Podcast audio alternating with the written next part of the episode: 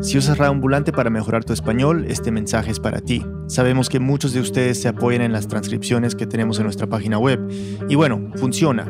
Leen, ponen pausa, leen, ponen pausa, etcétera, etcétera. Ok, pero para ustedes tenemos algo mejor. Nuestra nueva app para los estudiantes de español se llama Lupa.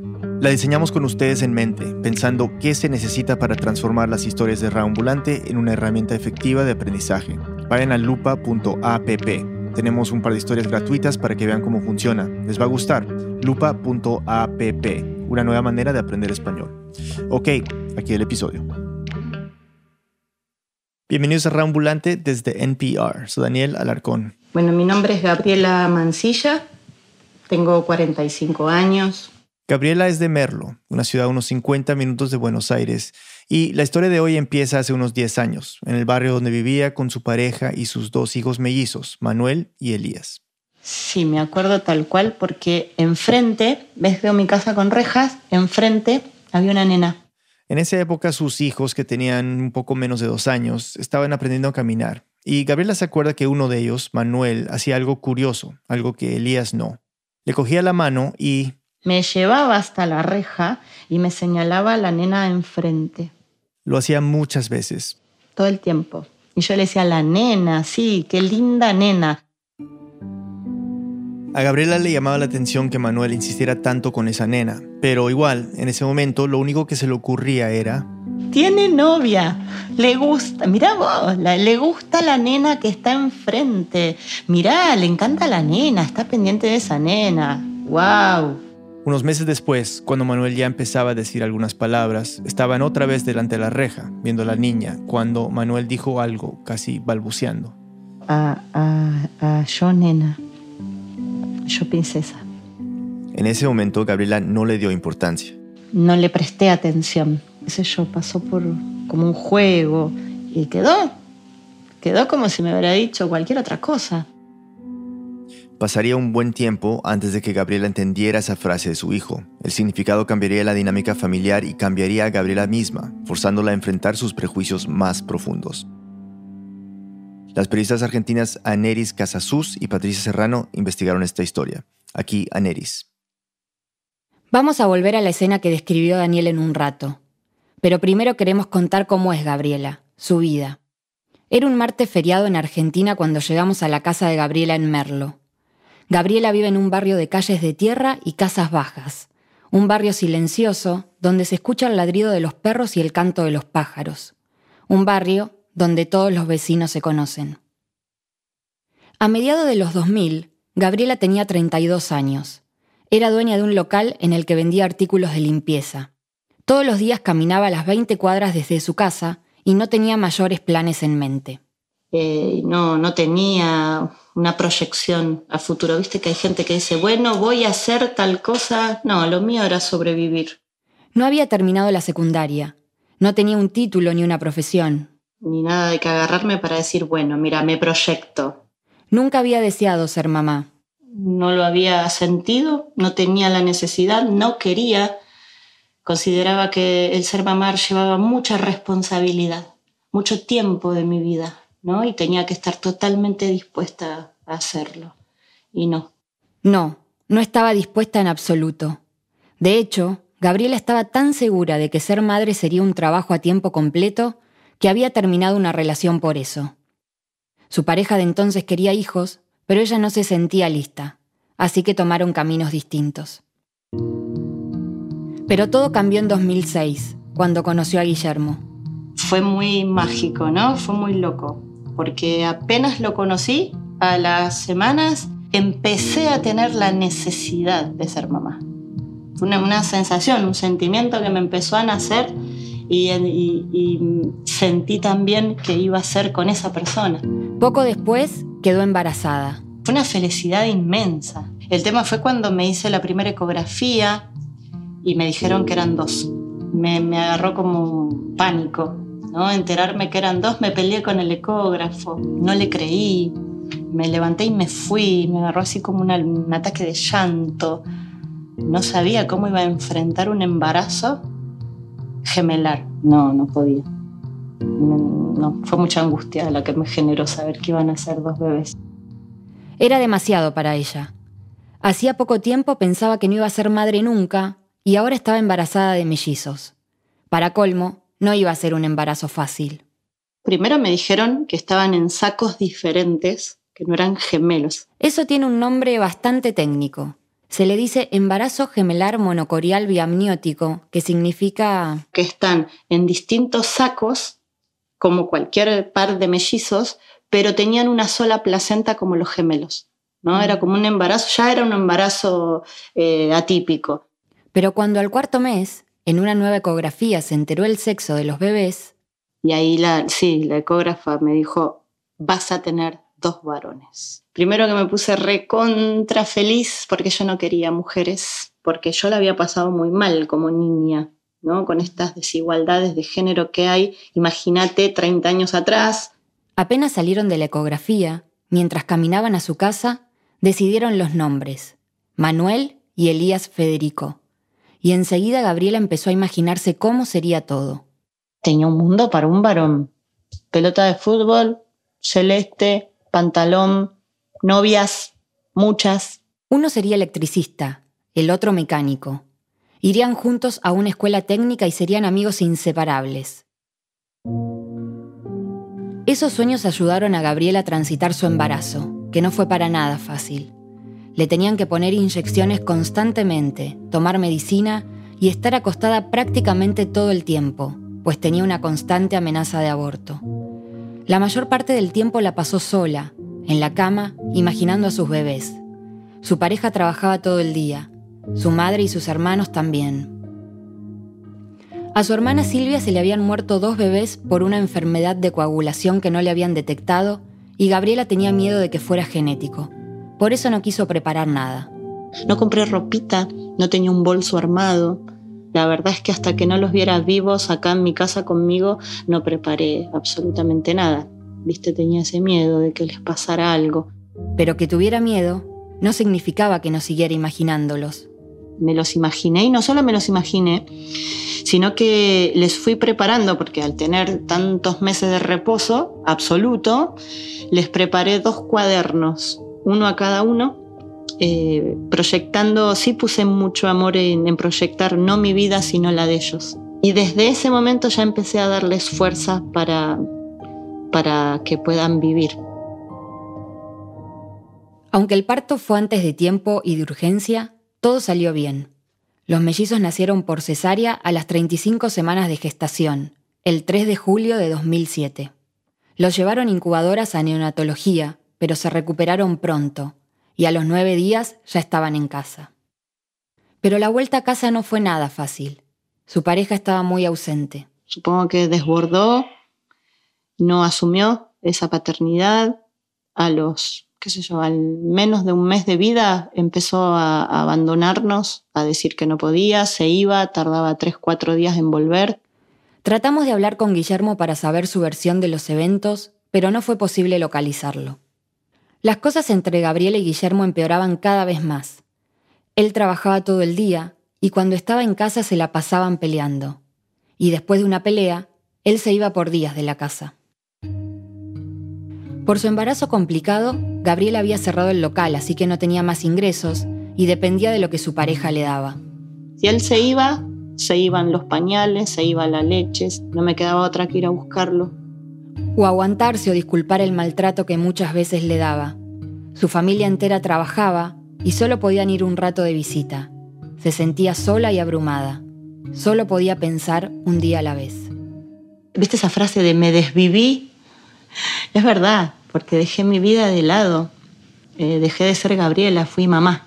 Mamá de, mamá de Manuel y mamá de Elías. Y no fui otra cosa que no, que no sea eso. Fue mucho más difícil de, lo que de, de cualquier cosa que pudiera imaginar. Además de tener que hacer sola los malabares normales entre los dos bebés, había uno, Manuel, que lloraba todo el tiempo, y ella no podía hacer que parara de llorar, de ninguna manera. Era incansable, no, terminaba nunca de llorar. me, consumía la tensión, ¿no? Y la, demanda era increíble, pero bueno, pensé que tenía un bebé de una manera y otro bebé de otra, es lo más común para mí. Pero ya para, para el año eh, se acentuó muchísimo. Había algo en particular que llamaba la atención de Manuel. Tenía ojos tristes. Todas las personas se daban cuenta que tenía ojos tristes. Y al año y medio se le empezó a caer el pelo. ¿No? Tenía agujeros en la cabeza. Cuatro, me acuerdo. Cuatro agujeros del tamaño de una moneda de 50 centavos. Y a eso se le sumó las pesadillas. Digo pesadillas porque eran gritos desgarradores. El miedo de Gabriela era que estuviera enfermo, porque era evidente que algo estaba mal, sobre todo comparado con Elías, que era muy tranquilo. Se notaba mucho la diferencia. Mi mamá venía y me decía, algo le pasa, algo... Era, viste, cuando no, no podés descifrar, pero está tan evidente que algo le estaba pasando. Consultó con el pediatra y lo mandaron a un neurólogo infantil.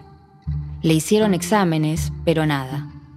Por un lado, fue un alivio saber que no tenía nada, pero al mismo tiempo seguía con la angustia de no tener explicación de lo que le estaba pasando a su hijo. Por lo de la caída del pelo, Gabriela lo llevó a lo de una dermatóloga. Que me preguntó si había muerto alguien en la familia, me acuerdo. Hizo un montón de preguntas. Si yo me había mudado, si me había separado, si me peleaba con el padre, si... Y es que al parecer no había ninguna otra explicación de lo que le estaba pasando más que la emocional. Porque es que además de lo del pelo, del constante llanto, de las pesadillas, Manuel... Empezó a pegarse, los enojos, ¿no?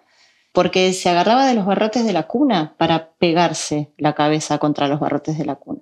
Cuando la dermatóloga le dijo que era emocional, Gabriela no entendía. ¿Cómo emocional al año y medio? Ahí me agarró un... Dije, ¿se le va a caer el pelo? No sé, va a quedar pelado si repite de año, ¿no? Qué sé yo, cualquier situación que le pase se, le va a caer el pelo de esta manera. Dije, no, no puede ser. La situación con Manuel empezó a afectar a todos, pero a Elías especialmente. Tenía mucho miedo. Yo me acuerdo que Elías ante los gritos se quedaba quietito. Cuando fue creciendo se tapaba la cabeza con la sábana. Era muy incómodo para Elías. Empezó a entristecerse Elías también, porque acá había una criatura que estaba pidiendo auxilio a gritos y, nos afectó a todos, a todos como familia. Y nadie sabía cómo ayudarlo. Todo fue llanto y crisis hasta que Manuel pudo empezar a hablar, cuando tenía 20 meses. Fue ahí cuando agarró a su mamá de la mano, la llevó hasta la reja, señaló a la vecinita de enfrente y le dijo esa frase que ya escuchamos. A, a, a yo nena, a yo princesa. Y es que a pesar de que en ese momento Gabriela no le dio importancia, el tema se volvió recurrente. Se lo decía varias veces. Antes de los tres años, Manuel empezó a vestirse solo. Cuando nacieron los mellizos, Gabriela y Guillermo habían pintado la pieza de celeste y casi toda su ropa también era azul o celeste.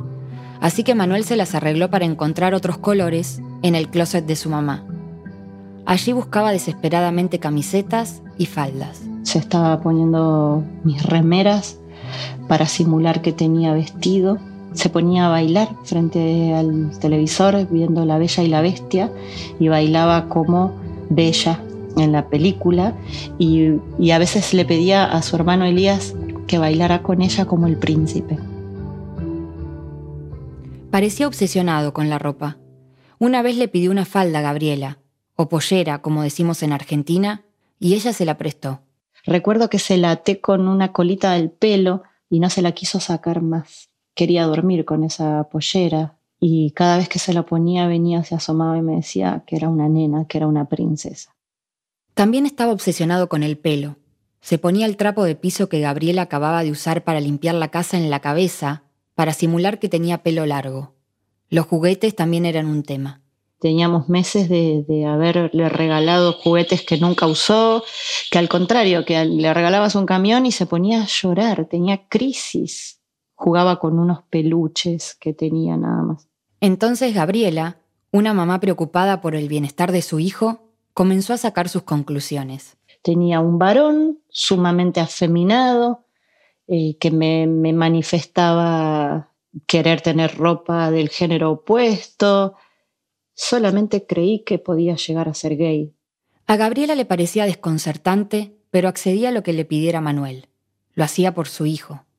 Para Guillermo, la idea de que uno de sus hijos fuera gay era inaceptable. Su papá no quería un hijo puto, tampoco. ¿no? Esta violencia que, que ejercía ya con la presencia, viste el machismo puro y la sensibilidad extrema que tenía Manuel en ese momento, que buscaba la aceptación de su papá todo el tiempo, todo el tiempo. Gabriela decidió consultar con una psicóloga para entender por qué su hijo quería ser una nena. Esta psicóloga tenía un punto de vista muy claro al respecto. Intentó corregir y reafirmar la masculinidad de Manuel. Que me prohibió que viera películas de Disney, que me dijo que todo lo que tuviera a su alcance, que fuera de niña, ¿no? De lo que esta cultura se presenta para el género femenino, se lo quitara. Incluso le pidió a Gabriela que le pusiera llave a su habitación, para que Manuel ya no tuviera acceso a su ropa. Hoy Gabriela siente que haber acatado el tratamiento que le propusieron fue lo más difícil que tuvo que hacer como mamá. Ella intentaba cumplir pensando que hacían lo mejor para su hijo, pero a Gabriela se le partía el alma. Cuando veía que Manuel se había escabullido para ponerse una remera de su mamá, siguiendo el consejo de la psicóloga, tenía que quitársela. Yo sentía que en lugar de sacarle la remera, le arrancaba la piel. Era muy doloroso ver cómo esta criatura sufría por una remera. Un domingo por la noche sonó el teléfono en la casa de Gabriela. Era el 2010 y los mellizos tenían tres años. La que llamaba era su hermana Silvia. Le dijo que prendieran la tele y pusiera el canal del National Geographic, que lo pusiera ya mismo, que estaban dando un documental, que lo mirara, que más tarde hablaban. Gabriel y Guillermo encendieron el televisor. Manuel y Elías dormían, nos pusimos a mirar el documental y ahí había una niña que tenía ocho años que decía Hi, my name is Josie.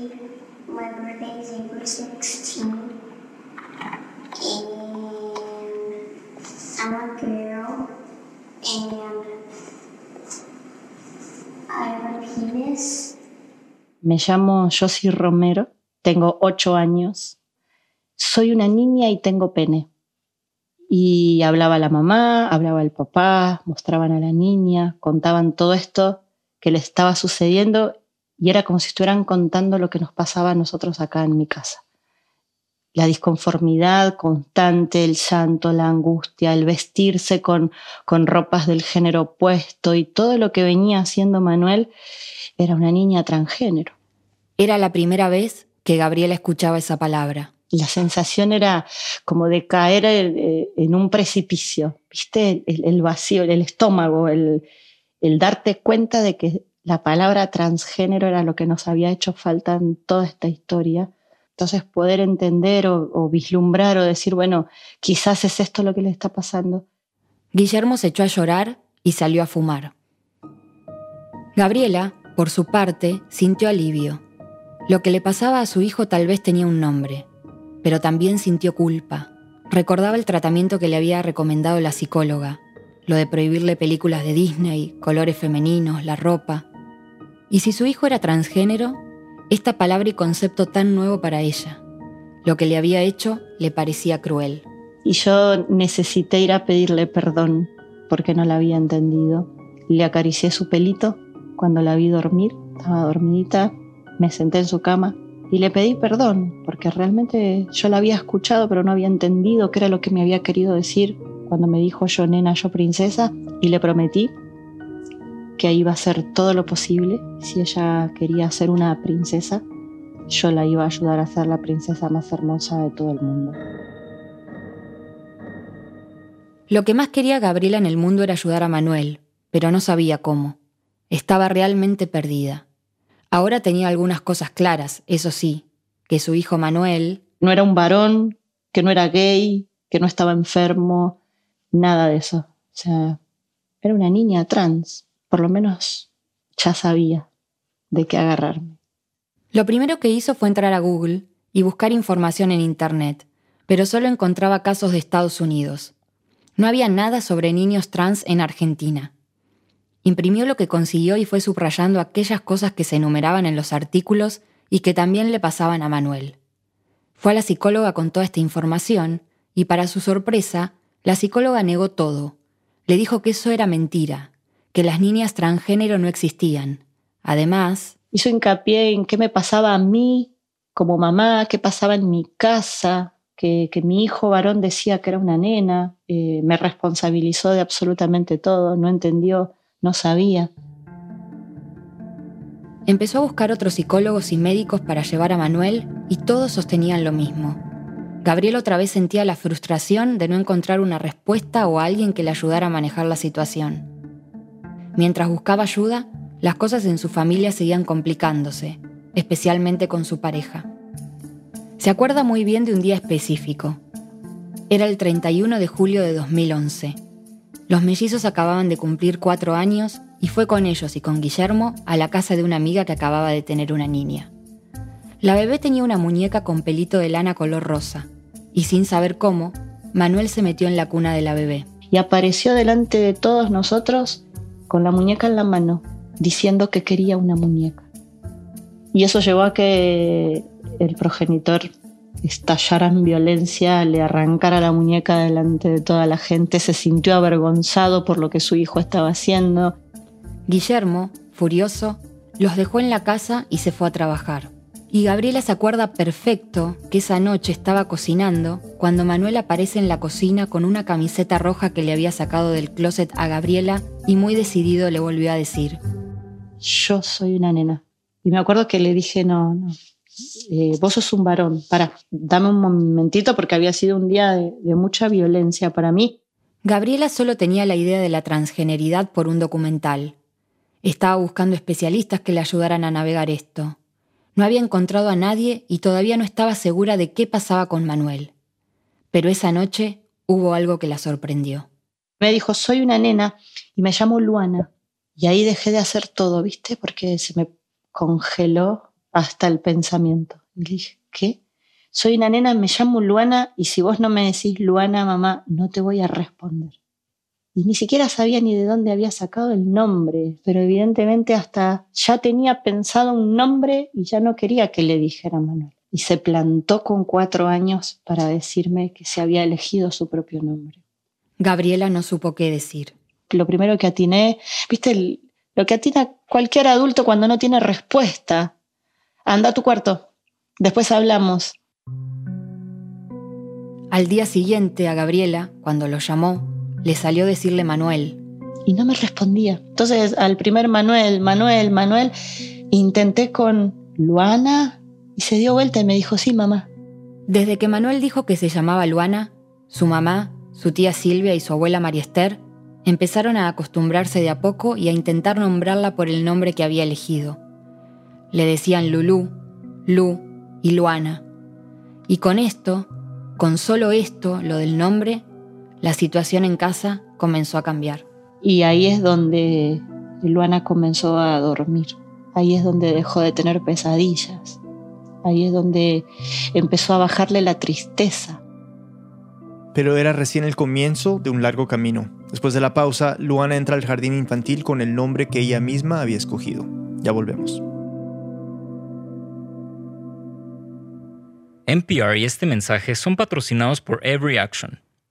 Every Action es una plataforma moderna y fácil de usar, diseñada para que las organizaciones sin ánimo de lucro manejen en un solo lugar todas sus relaciones Desarrollada por profesionales de ONGs, Every Action permite recaudar fondos en línea y en persona, así como potenciar campañas de activismo, programas de voluntariado y gestión de becas. Más de 15.000 organizaciones confían en Every Action, entre ellas la National Audubon Society. Visita everyaction.com/npr para más información. Si quieres entender mejor cómo funciona la economía, escucha The Indicator de NPR.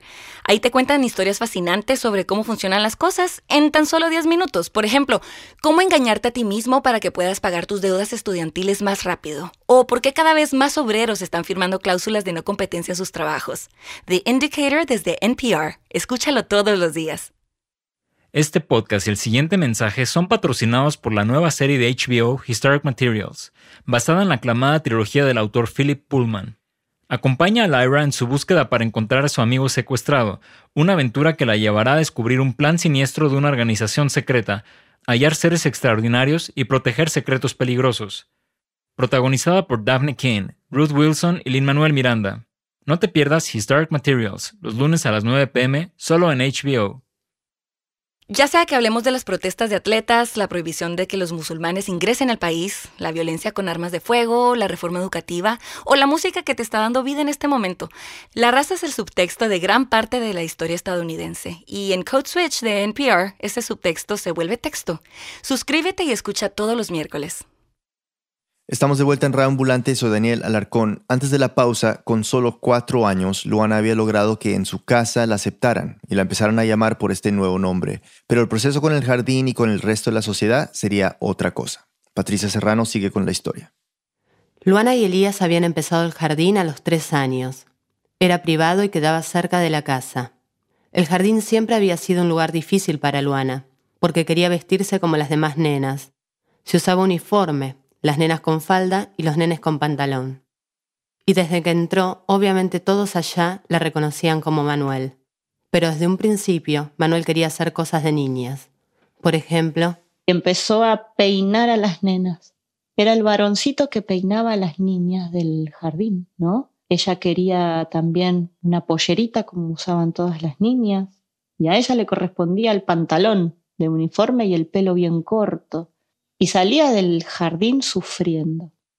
Gabriela no podía complacer a Luana y tampoco podía ponerle una falda para ir al colegio. De a poquito y dentro de casa, Luana empezaba a ser cada vez más ella.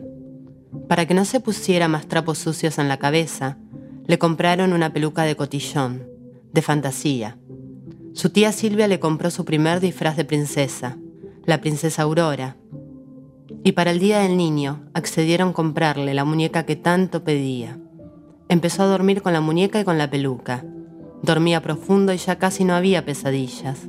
Empezó a comer mejor y se le dejó de caer el pelo. Pero Luana era Luana solo en la casa. Para todo el jardín, Luana era un varón. Y ante el resto del mundo también, y llamándose Manuel. Esta disociación no la podía sostener. Venía corriendo del jardín entraba corriendo, se iba sacando la ropa desde la puerta hasta entrar, nada más que para ponerse el vestido de cotillón que tenía, la peluca de cotillón, parecía como que le quemaba la otra ropa. Se agarraba los pantalones y me decía, esto me molesta. Gabriela seguía buscando ayuda profesional y estaba muy frustrada. Ya habíamos pasado por muchos psicólogos, por pediatras, neurólogos, dentro de lo que podíamos y, nadie nos quería acompañar. O sea, nadie quería acompañar a la mamá loca que decía que tenía una niña trans, cuando en este país no se hablaba de, de la transgeneridad en la infancia. No existía. Hasta que, buscando en internet, su hermana Silvia encontró el mail de una psicóloga, Valeria Paván. Era la coordinadora del área de salud de la comunidad homosexual argentina, la CHA. Le escribieron y Valeria aceptó recibir a Gabriela en su consultorio, a unas pocas cuadras de Plaza de Mayo, en pleno centro de la ciudad de Buenos Aires, a tres horas de la casa de Gabriela en transporte público. Gabriela le pidió a Guillermo que la acompañara y fueron a verla una noche. Esta es Valeria. Me contaron toda la historia y todo el recorrido que habían hecho durante esos, esos dos años. No, no me llamó tanto la atención. O sea, tenía mucha experiencia con personas trans. Para ese momento, Valeria ya había acompañado como a 200 personas trans. Lo que sí le sorprendía era lo joven que era Luana y el hecho de que los padres habían reconocido a su hija. Eso sí era extraño por primera vez en un montón de años de recorrido habíamos encontrado a un papá y una mamá que habían podido escuchar en lo que esta nena estaba intentando explicarles. Le sorprendió que no se hubieran quedado con esas terapias correctivas que les ordenaron los psicólogos a los que habían visto, que siguieran investigando. Eso nunca lo había visto. Gabriela recuerda muy bien las palabras de Valeria aquel día, la pregunta que les hizo. ¿Que qué iban a hacer si la evaluación confirmaba que Luana era una niña trans? E inmediatamente yo ya sabía qué hacer. Lo que no sabía era lo que iba a hacer su, su progenitor. Para su sorpresa, Guillermo, el progenitor, como le dice Gabriela, le dijo a la doctora que sí aceptaría a Luana, tal como era. Terminaron la cita y quedaron en que iban a llevar a Luana para que la conociera Gabriela salió sintiendo que por fin había conocido a un profesional que coincidía con su intuición, que estaba dispuesta a apoyarla, pero estaba muy asustada, muy abrumada. Una de las cosas que más la angustiaba era saber que en Argentina nunca había habido un caso de una niña trans tan pequeña. No había un modelo a seguir, nada. Teníamos que hacerlo nosotras y ser punta de lanza en algo sin tener absolutamente conocimiento ni nada. No era fácil. ¿no? Y si estaba bien, lo que estábamos haciendo y si estaba mal lo que estábamos haciendo y quién me garantizaba a mí que mi hija no iba a sufrir o que no le iba a pasar nada, cómo iba a ser en el jardín. Tocaba paso por paso. Valeria necesitaba primero conocer a Luana. Le dijo a Gabriela que cuando llevara a Luana le dijera que llevara todo con lo que quisiera jugar. Y Luanita sola agarró una bolsita y en la bolsita puso su vestidito de cotillón, estos de jugar, y la peluca. Entonces cuando Valeria la conoció, le abrió la puerta y ella entró corriendo, casi como para que ni la vea. Se puso la peluca y se puso la pollera y recién ahí se presentó como Luana. Para Valeria fue claro desde el primer momento. Apenas la conocí, no dudé inmediatamente en consensuar con, la familia y empezar a, a darle lo que Lulu nos pedía. Se empezaron a ver una vez por semana. Y de ahí, bueno, Luana encontró en Valeria el escape, la libertad. Todo lo que ella necesitaba se lo pedía a Valeria y sabía que, que Valeria iba a interferir para, para ayudarla. Un día del 2011, poco antes del Día de la Madre, en Argentina se celebra en octubre, Gabriela estaba con Luana y Elías buscando algo de ropa para la abuela. Ambos estaban vestidos iguales, con pantalones azules de cuadros. Estaban en la tienda y cuando Gabriela se dio vuelta, Luana se había puesto una de las blusas del local. Que alarmó mucho a la chica que estaba vendiéndome, ¿no? Entonces le dije al oído que le quedaba grande y ahí tomé la decisión de que ya no estuviera disfrazada. O sea que Luana necesitaba su propia ropa, de niña, ropa que le quedara, que le gustara, lo que cualquier mamá le quisiera dar a su hija pero para Gabriela esta decisión fue casi una revelación. No, me parece que la dignidad era lo último que yo le podía negar. Después de comprar el regalo para la abuela, fueron a un local de ropa infantil. Entonces entré con ellos dos, con esa vestimenta, y le pedí al señor una pollera de color lila que había en la vidriera. Entonces me dice, ¿como para quién? Y le dije, como para y la miraba Luana y no sabía cómo explicarle, decía como para ella. Y el señor no entendía nada. Luana se puso la falda y empezó a dar vueltas dentro del local. Estaba feliz. Cuando llegaron a su casa, Luana estaba ansiosa por ponerse la falda y mostrársela a su abuela. La mamá de Gabriela, María Esther, vive justo enfrente. Solo tenían que cruzar la calle de tierra. Sería la primera vez que Luana saldría a la calle vestida como una nena. Y apenas abrí la puerta se fue para atrás. Me dijo, no, no, no, no. Si viene gente me escondo. Yo la agarré de la mano y le dije, ¿vos sos una nena o sos un varón? Soy una nena, mamá.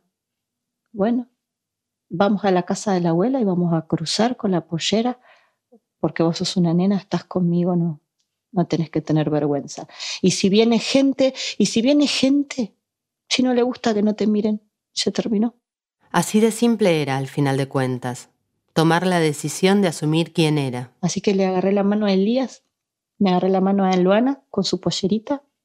La remera era azul, con unos cuadros, y tenía su pollerita, con su pelito súper cortito. Y de la mano, agarraditas, cruzamos la calle. Fue inmensa la calle porque no se terminaba más, creo que eran seis pasos y nos costó mucho atravesar.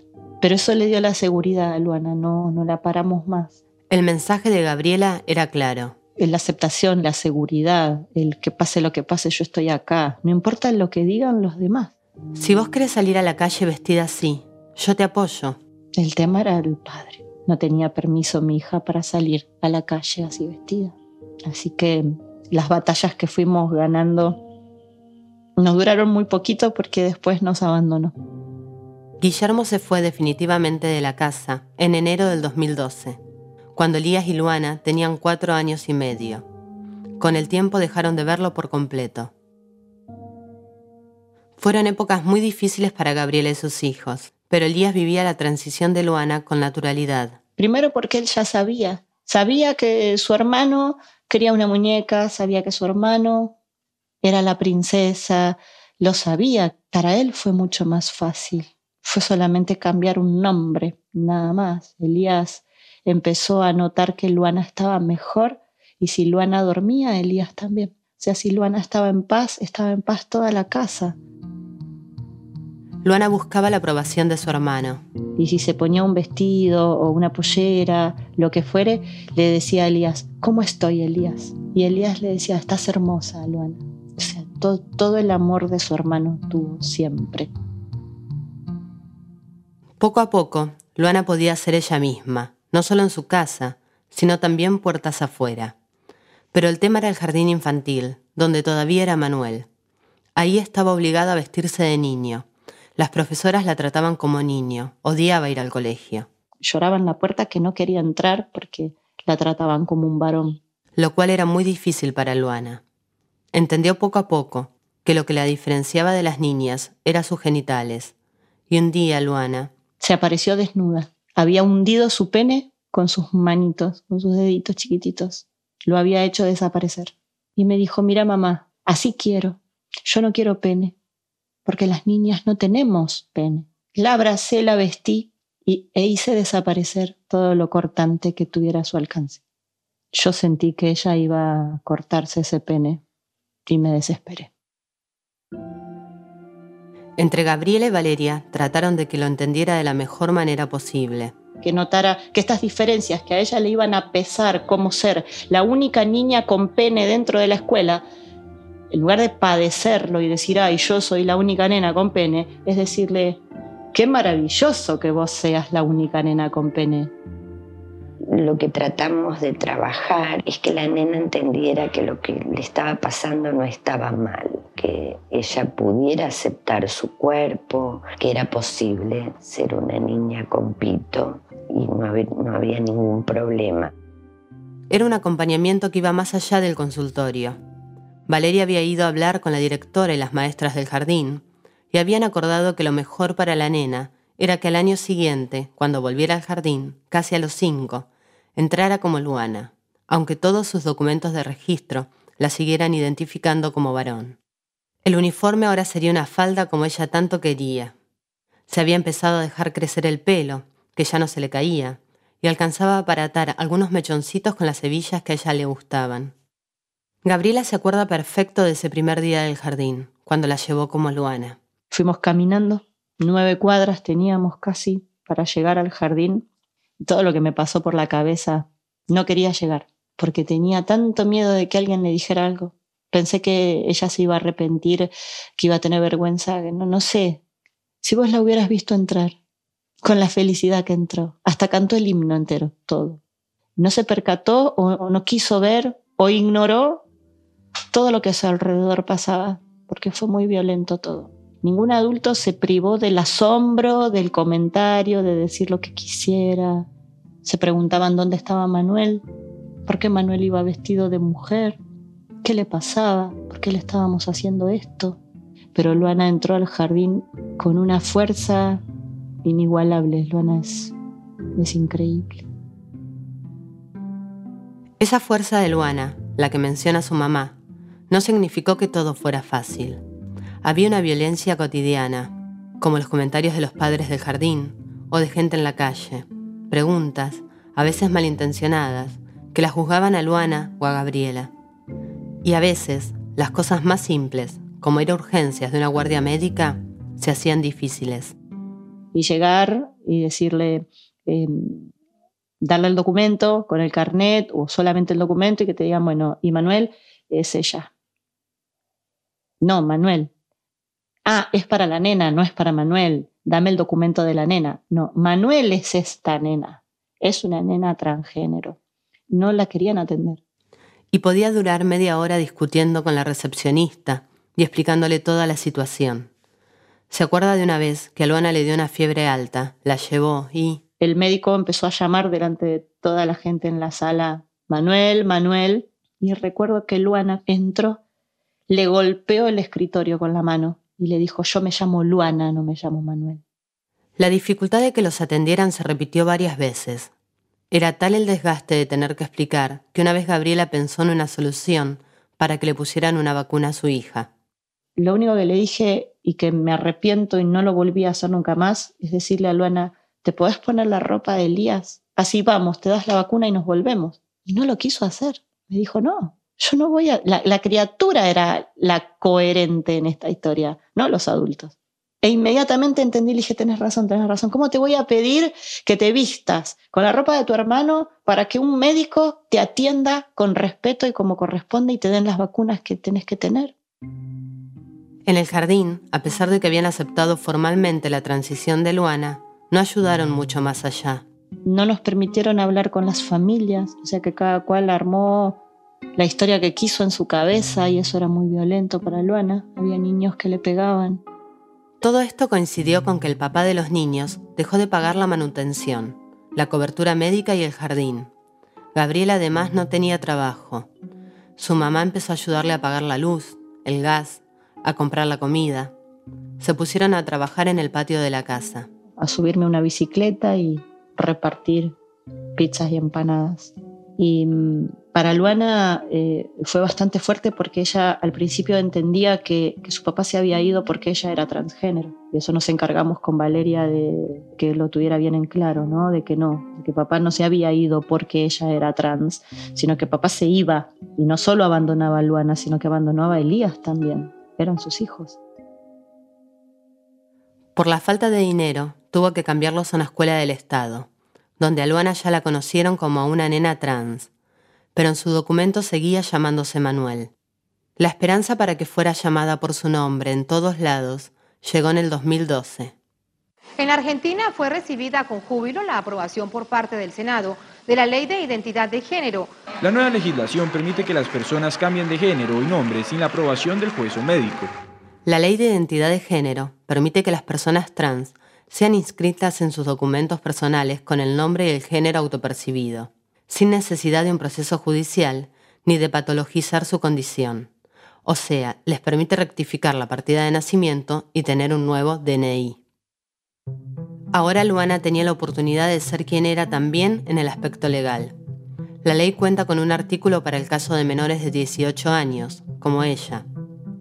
Ambos progenitores o representantes legales del menor tienen que dar su consentimiento, y el menor, con su abogado, también. Gabriela siguió cada paso para lograrlo. El fiscalizador de la comunidad homosexual argentina se encargó de encontrar a Guillermo y lograron que fuera el día en que iban a llenar el formulario para el DNI de Luana. El asesor de menores nos dijo que, que nadie iba a firmar un DNI así para Luana, que era muy chiquitita. Luanita tenía cinco años nada más. Porque muy seguramente este funcionario nunca se imaginó que un menor tan pequeño iba a querer el cambio de identidad era el primer caso en todo el país, así que lo negaron. Gabriela estaba enojada, pero...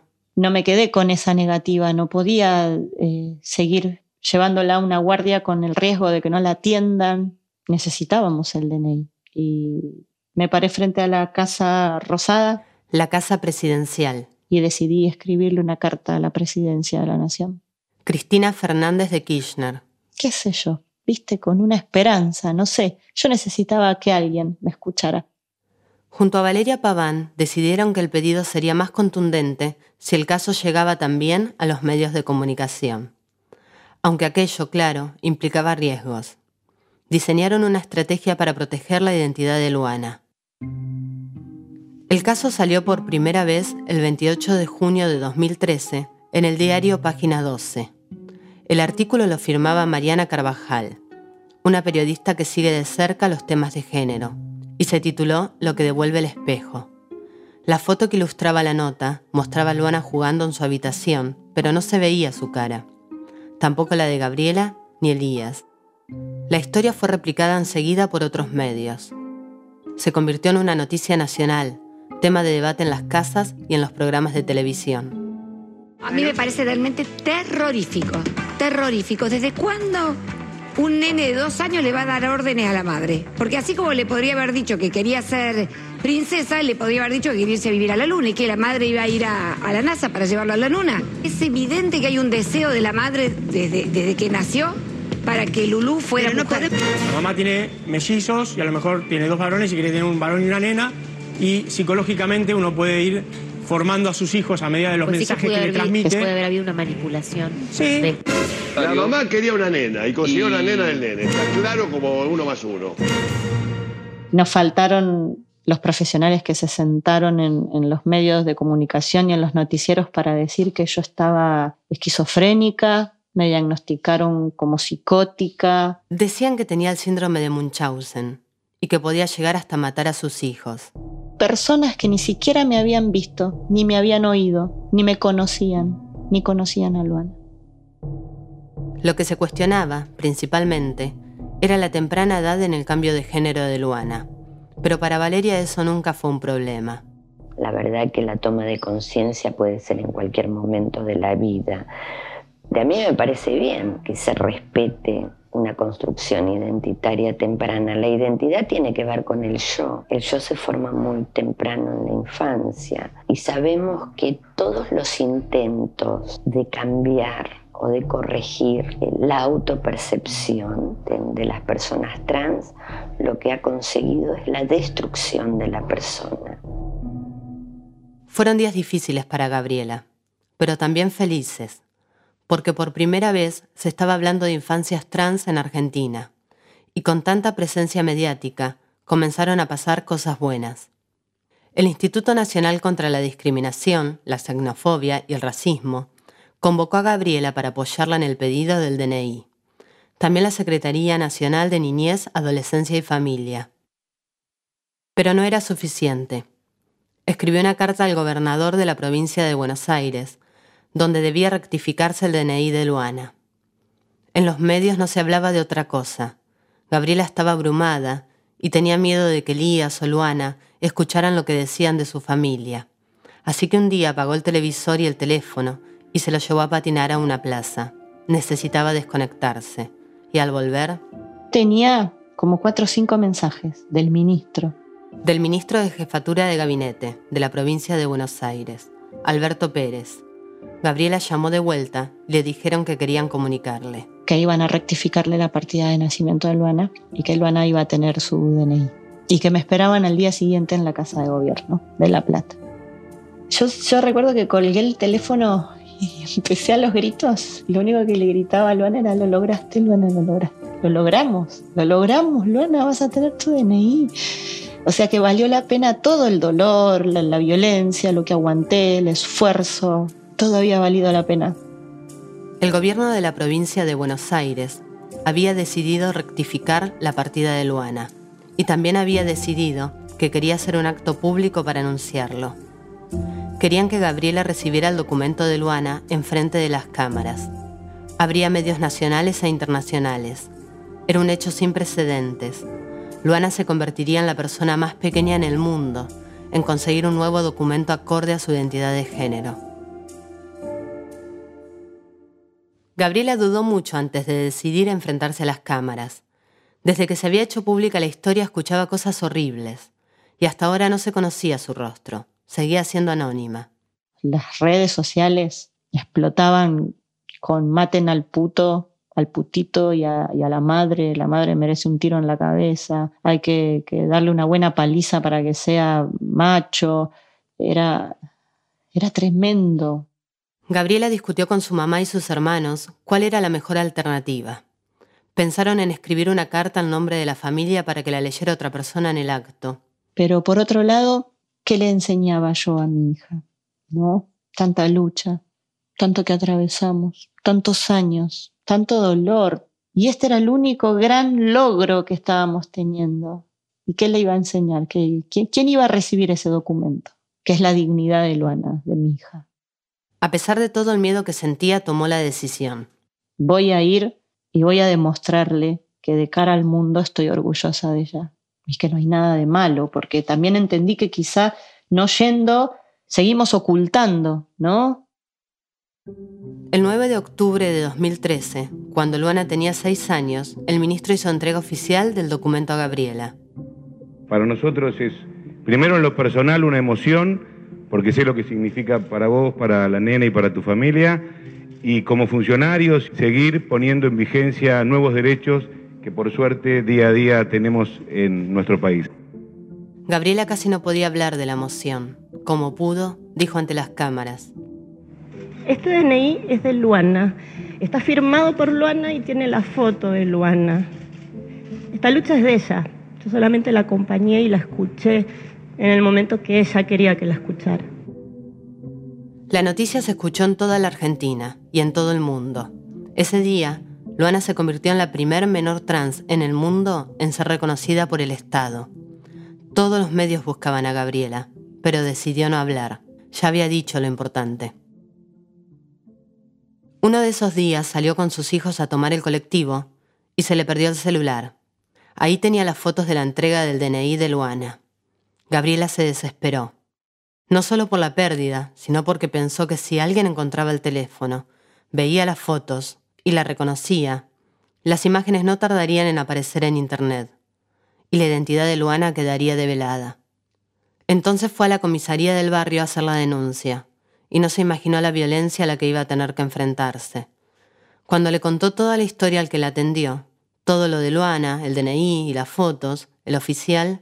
Se recuesta sobre su, silla y ya como que el clima empezó a, empezó a cambiar, ¿no? Yo sentí la, agresión en, en, ese momento, la violencia de ese señor en ese momento, porque me dijo, qué barbaridad, que él jamás permitiría que su hija fuera a la misma escuela que la mía, porque en el baño su hija corría peligro junto con Luana. Eh, me preguntó si se le iba a parar.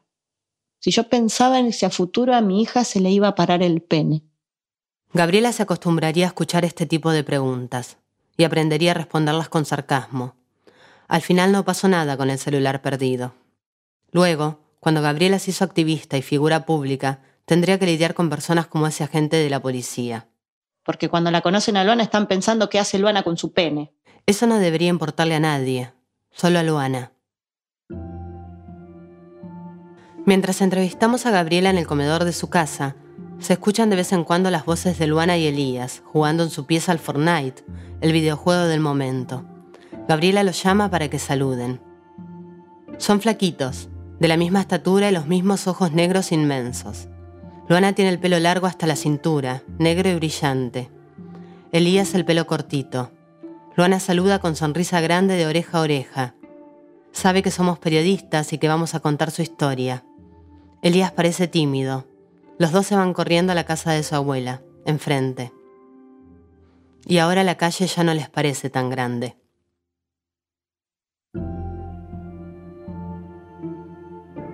A pesar de que en Argentina no existen cifras oficiales ni informes estadísticos sobre la situación de las personas trans, algunas organizaciones de derechos humanos han hecho sus propias encuestas para conocer la realidad de la violencia contra esta población.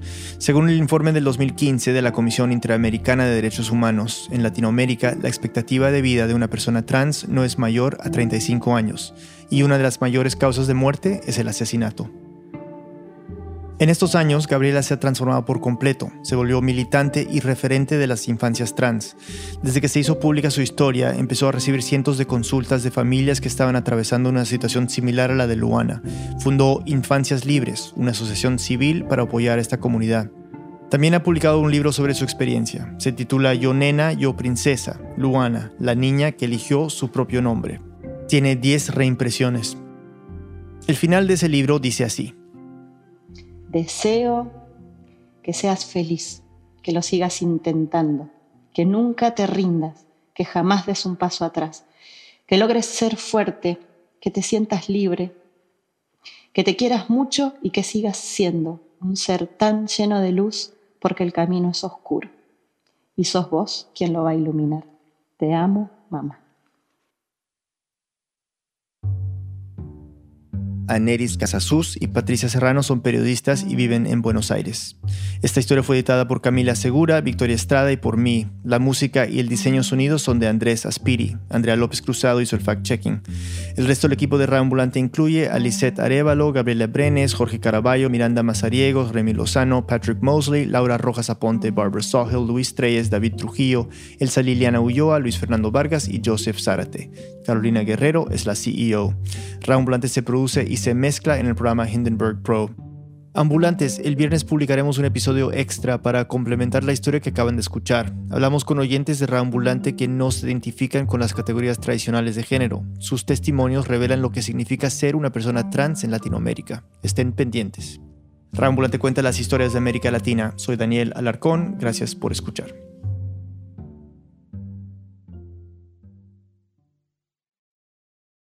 En el siguiente episodio de Raambulante, Alberto Fujimori tenía una idea ambiciosa como era un avión privado, este avión privado entra a un hangar privado. Y en ese momento, el personal de, migraciones envía a un funcionario al hangar a registrar a las personas. Cuando vuelve a su sitio e ingresa los nombres al sistema, es que sale la alerta de Interpol. Dejar el exilio en Japón y regresar al Perú, pero su estadía en Chile comenzaría una aventura inesperada. Su historia la próxima semana.